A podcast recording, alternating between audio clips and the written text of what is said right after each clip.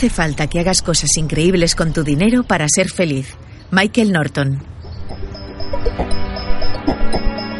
¿Puede el dinero dar la felicidad? Alcanzado cierto nivel de vida en el que llegar a fin de mes ya no es un problema y nuestras verdaderas necesidades están cubiertas, ¿es posible que ganar más dinero pueda hacernos más felices? Michael Norton, desde Harvard, afirma en su libro Happy Money que sí, que efectivamente podemos alcanzar una mayor felicidad, pero si lo hacemos invirtiendo en los demás, en lugar de en uno mismo. En este capítulo de redes, Norton habla con Eduard Punset de sus investigaciones sobre cómo los comportamientos altruistas benefician tanto a la sociedad como a uno mismo. Y en su sección, Elsa Punset repasa los elementos clave que inclinan nuestra balanza de la felicidad de un lado o del otro.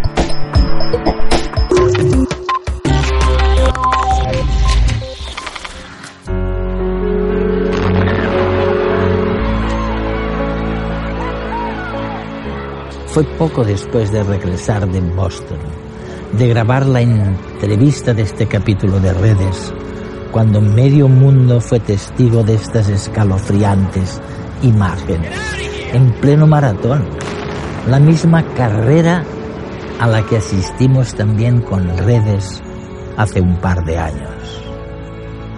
En aquella visita de hace dos años, el psicólogo Steven Pinker nos dejó claro que la violencia está en declive.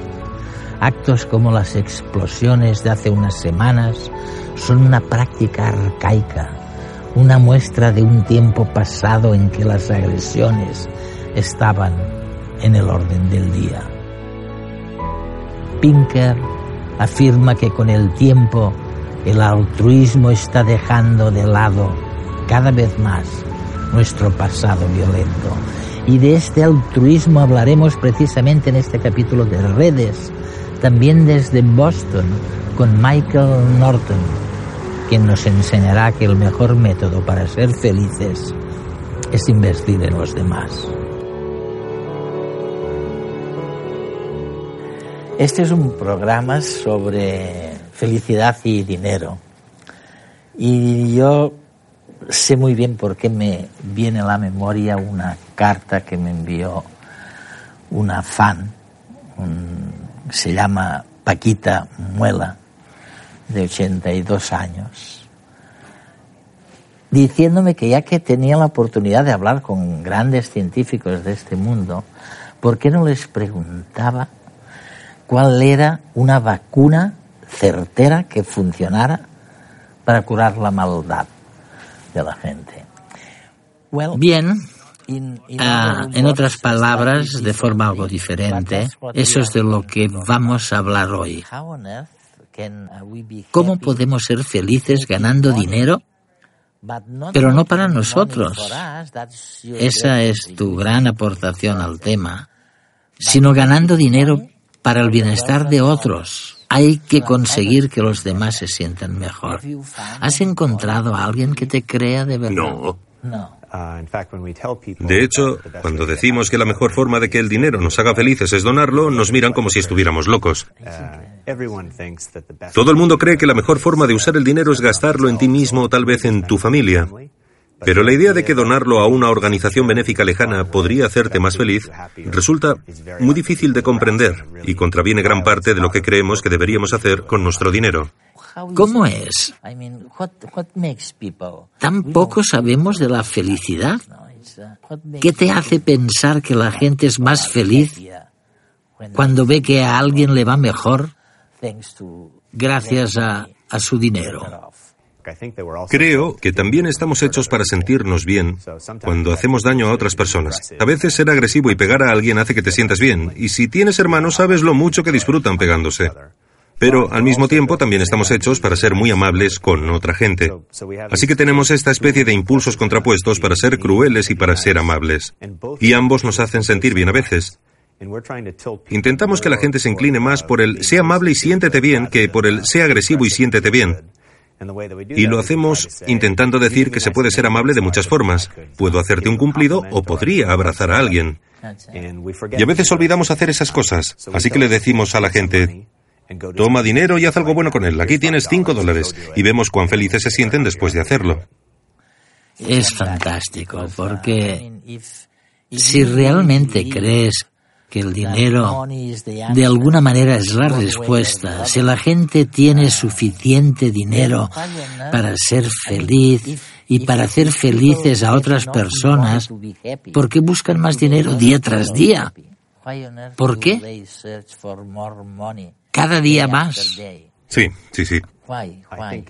Em, creo que una de las cruces del ser humano es que siempre queremos mirar atrás y sentir que ahora nos va mejor. Tenemos el impulso de decir, ¿me va mejor este año que el pasado? Y es difícil saberlo. Muchas de estas cosas son difíciles de cuantificar. ¿Son mis hijos más felices este año que el pasado? No estoy seguro. ¿Va mi matrimonio mejor que el año pasado? No estoy seguro. ¿Gano más dinero que el año pasado? Puedo hacer cuentas. Puedo restarle el año pasado a este año y ver si la diferencia es grande. Y esa cuantificación, el hecho de poder contar el dinero es muy importante porque entonces siento que sé cómo me va la vida y el dinero sigue sumando, así que cada año si gano más que el anterior, debería ser más feliz, porque gano más. Pero todo lo que pienso es, necesito ganar más dinero el año que viene porque entonces me sentiré cada vez mejor. Es el cuento de nunca acabar. Cuando le preguntamos a la gente cuánto gana y a continuación lo felices que son, y luego les preguntamos, ¿serías más feliz si ganaras el doble? Nos contestan que serían el doble de felices, pero no es verdad. Cuando examinamos los datos, ganar el doble hace que seas un poquito más feliz, pero realmente deberías dedicar el tiempo a hacer cosas que no sean intentar ganar más y más dinero. En un mundo capitalista, ¿Obsesionado con el lujo y la riqueza? ¿Qué pasaría si la gente dejase de gastar el dinero en ellos mismos para gastarlo en... ¿Los demás? No, no se trata de una película, sino de un experimento en que varios participantes recibían un sobre con dinero e instrucciones diferentes de cómo emplearlo. Los del grupo A debían gastarlo en ellos mismos. Y los del grupo B, en cambio, solo podían gastarlo en otras personas. A lo largo del día lo gastaban en cosas variadas.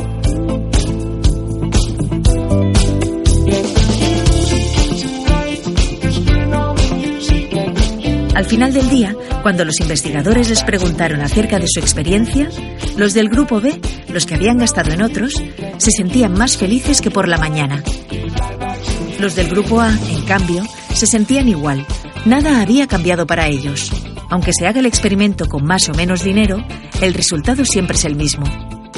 Tampoco cambia si se hace la prueba en países ricos o pobres.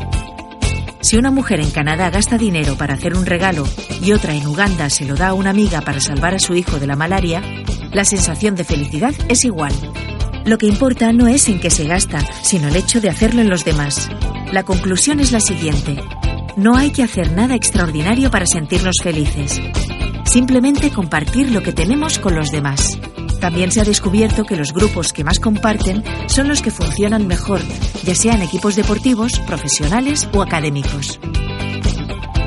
Los que dan poco, además, sienten más vergüenza, segregan más cortisol, la hormona del estrés, y por tanto, es probable que tengan más problemas de salud. Además, nos hace más felices involucrarnos en el regalo que hacerlo de forma anónima. El grado máximo de felicidad se alcanza cuando se comparte el dinero de forma que se maximiza el contacto social. Es decir, cuando se logra aumentar el vínculo emocional con los otros. Y el que recibe el dinero también se siente mucho más feliz si esa transferencia se produce de forma social. Esto refleja la importancia de compartir para reforzar el sentimiento de grupo. Al fin y al cabo, somos una especie altamente social. De hecho, parece que este tipo de conductas pueden llegar a ser incluso contagiosas. Por ejemplo, una cena en Filadelfia en 2009 provocó una reacción curiosa. Una pareja pagó su cena y la de otra mesa. Estos, al ir a pagar, descubrieron el regalo y, ya que su cena había sido pagada, decidieron pagar la de otra mesa. La conducta se fue repitiendo durante las siguientes cinco horas. Quizás, al contrario de lo que solemos creer, estamos más hechos para compartir que para competir.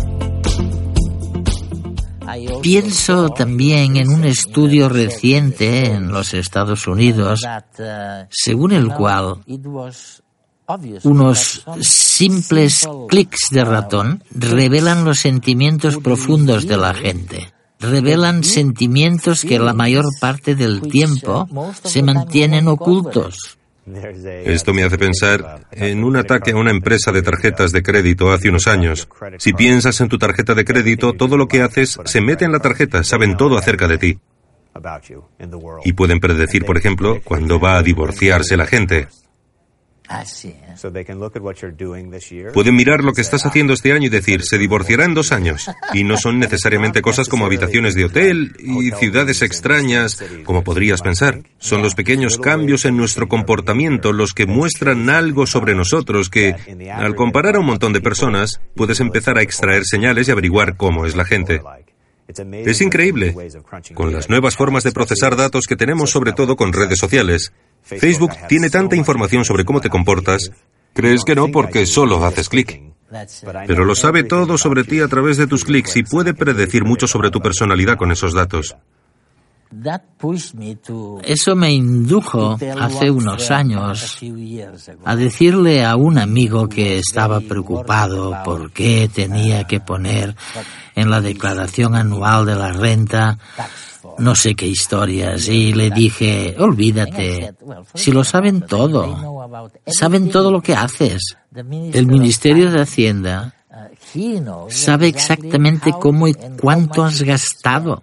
Así que tú me lo confirmas. Ellos lo saben.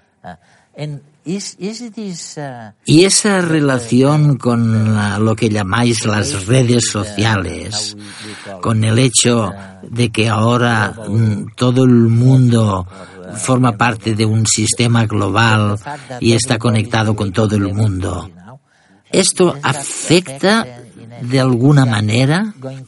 ¿Va, va a cambiar nuestro mundo afectivo tanto como se dice o, no va a tener nada que ver?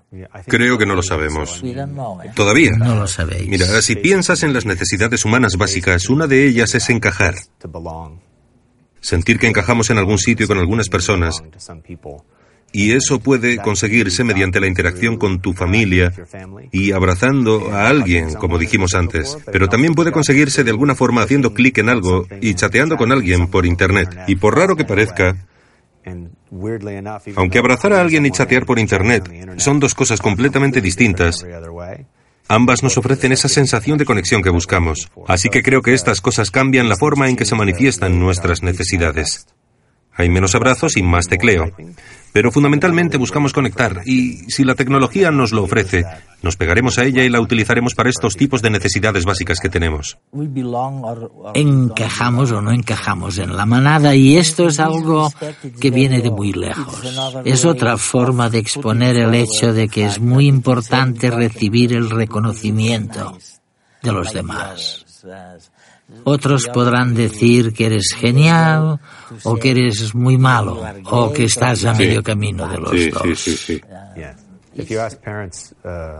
Si les preguntas a los padres por la primera vez que sus hijos dijeron su nombre, mamá o papá, los padres dicen que es uno de los momentos más importantes de su vida. Y probablemente el niño no tiene ni idea de qué está diciendo, pero la sensación de reconocimiento y amor de alguien es una de las cosas más impactantes que experimentamos. Y es curioso, porque también leí en los Estados Unidos que las personas que trabajan desde sus casas a través de Internet hablan más y no menos. Hablan más entre sí. ¿Eso tendría algo que ver con lo que estás diciendo? Hablan más al otro y no menos. Sí. Esto tiene algo que ver con lo que dices. Cierto, cierto. Creo que la gente suele creer que si trabajan desde casa tendrán un lugar tranquilo y harán un montón de cosas y podrán concentrarse en sus tareas. Pero en vez de eso, tras seis minutos concentrado en tu tarea, te aburres y te gustaría tener a gente a tu alrededor. Así que te pones a escribir correos, entras en Facebook y llamas a gente por teléfono porque lo necesitamos para seguir y mantenernos interesados en lo que hacemos. Es muy duro estar trabajando solo sin que haya otra gente implicada de algún modo en lo que haces.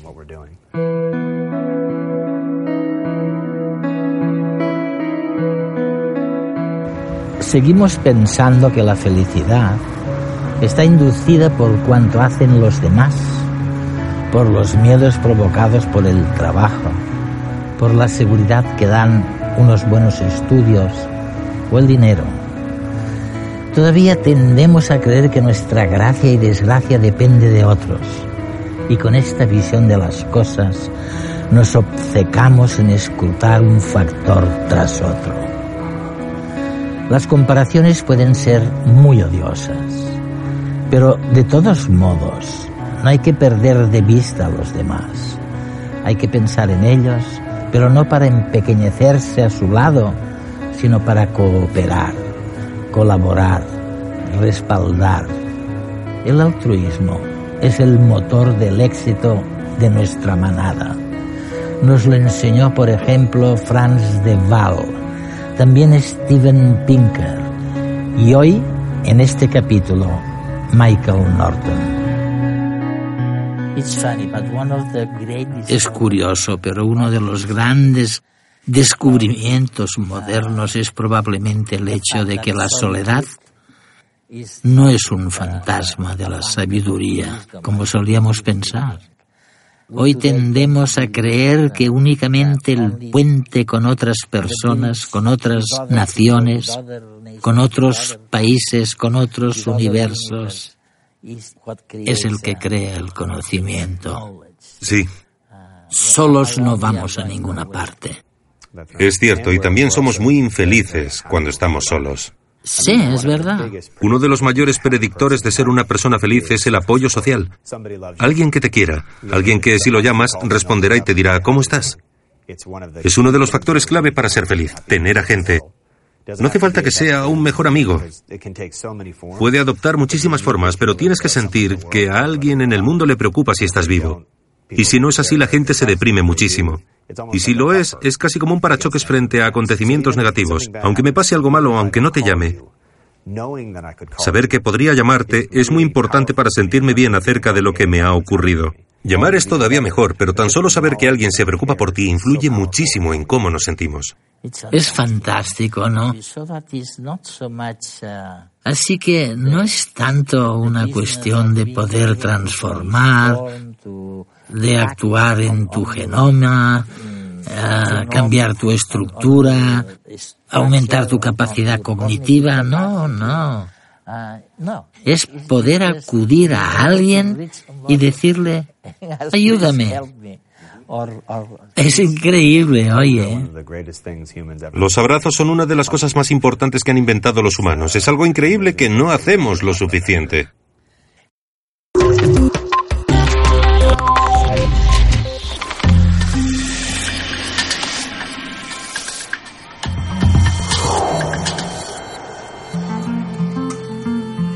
En este pequeño país budista de los Himalayas llevan años midiendo lo que hace feliz a la gente. De hecho, en Bután, antes de aplicar una política o de conceder una subvención, valoran, además del tradicional Producto Interior Bruto, la felicidad que puede aportar a la vida de las personas. Por ejemplo, si mejora su bienestar emocional, si los trabajadores pueden pasar tiempo con sus familias o desarrollar sus aficiones. La felicidad interior bruta ayuda a fijar las prioridades políticas y sociales del gobierno de Bután.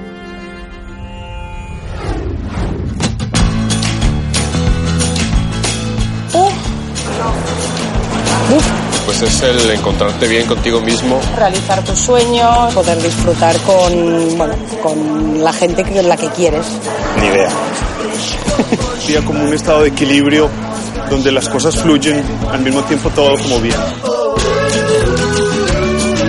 Aunque la felicidad es un estado subjetivo, los psicólogos nos han facilitado en los últimos años muchas claves concretas acerca de qué nos hace más felices o infelices. Por ejemplo, ¿sabías que solo alrededor de la mitad de tu capacidad para ser feliz está determinado por la genética? Es lo que los expertos denominan tu punto nodal de la felicidad. Puedes mejorar o empeorar tu tendencia innata a ser más o menos feliz, pero al igual que ocurre con tu peso, tiendes a volver a tu punto medio. Aproximadamente otro 10% de tu capacidad de ser feliz depende de tus circunstancias. Y el 40% restante es el producto de tu comportamiento diario, de tu enfoque vital y de cómo juzgas a los demás y a ti mismo. Así que mucho está en tus manos.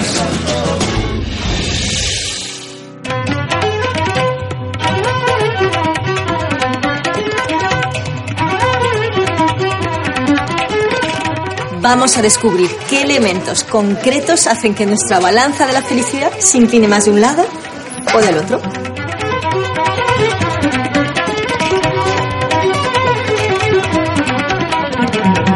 Creo que los hombres. Creo que los hombres. Yo creo que los hombres. Los hombres. Porque son más sencillos, más fáciles, vamos. Pues no lo sé, depende, no, no tienen por qué ser diferente. Que serían las mujeres. Las mujeres. Las mujeres suelen ser un poco más felices que los hombres, pero también tienden algo más a la depresión. De media son más vulnerables, para bien y para mal, a las emociones.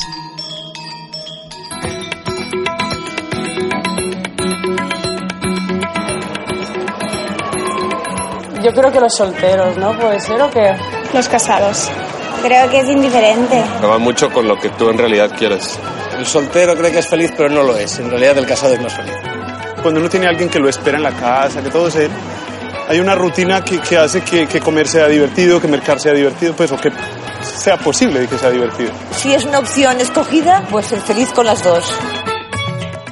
No es una cuestión de estado civil. Las personas a gusto con su pareja serán más felices que si estuviesen solteras. Pero los estudios muestran también que es mejor estar solo que mal acompañado.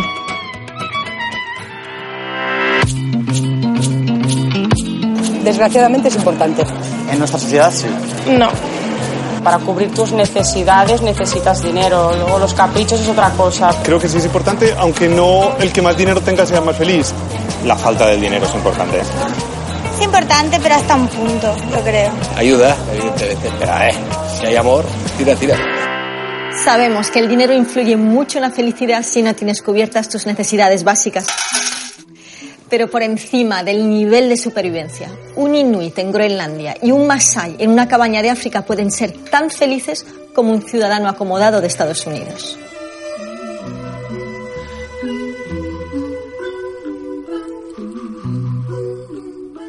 Otro dato interesante es que nuestros ingresos se han multiplicado vertiginosamente en las últimas décadas en los países desarrollados, pero los niveles de felicidad que medimos se parecen mucho a los que había antes de la Segunda Guerra Mundial.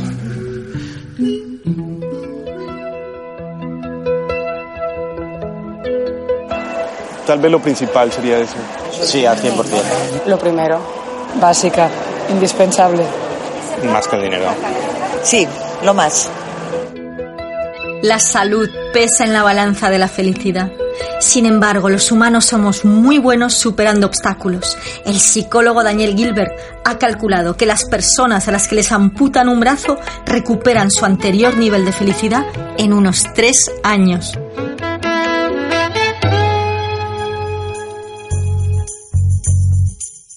Por supuesto que sí. Sí. Pero si solo hay esto, mal asunto. Podemos confundir el trabajo con la felicidad. No, en el trabajo encontrarás un rollete, pero la felicidad no. Sí, claro, es importante. Pues estás ocupado, te sentís útil, sí, por todos los lados. Es importante sentirse realizado. El trabajo te da autorrealización y la autorrealización es importante, yo creo que sí. Pues yo me pregunto mucho, por ejemplo, por qué Steven Spielberg sigue haciendo películas. Le tiene que gustar. El trabajo es un elemento importante en la balanza de la felicidad. Si tienes trabajo, tu nivel de felicidad sube porque mejora, entre otros, tu autoestima y tu autonomía. Y por cierto, trabajar cerca de casa también es un indicador de felicidad.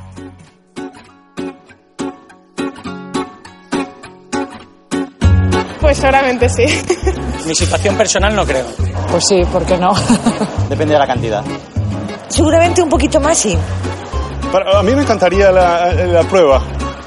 Hombre, quien sería más feliz sería el banco, que le pagaría la hipoteca de golpe y se quedaría contento. Y yo, pues quedaría igual. Aunque el subidón que te da ganar la lotería es potente, al cabo de unos meses regresas a tus niveles de felicidad anteriores. Es lo que llaman la habituación hedonística. Los humanos nos acostumbramos a los cambios, tanto positivos como negativos. Por eso, no todos los cambios en tu vida tienen el mismo impacto en tu balanza de la felicidad. Vamos a verlo.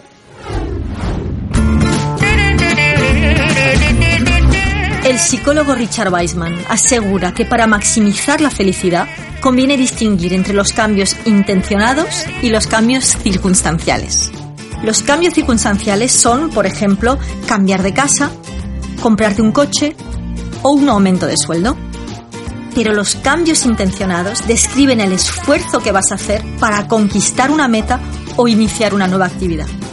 Las personas que generan deliberadamente en sus vidas cambios intencionados mantienen el subidón de felicidad que aportan todos los cambios en general durante más tiempo. Así que la recomendación de los expertos es que equilibres los cambios circunstanciales con cambios intencionados que tengan un impacto en tu vida a medio y largo plazo.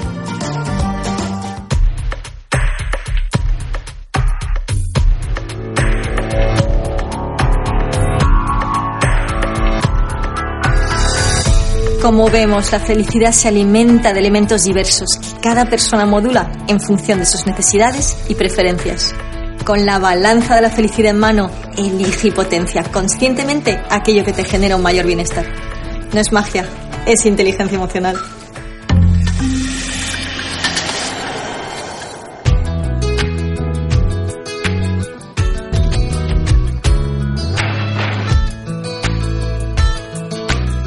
Quisiera saber si los ricos son más felices.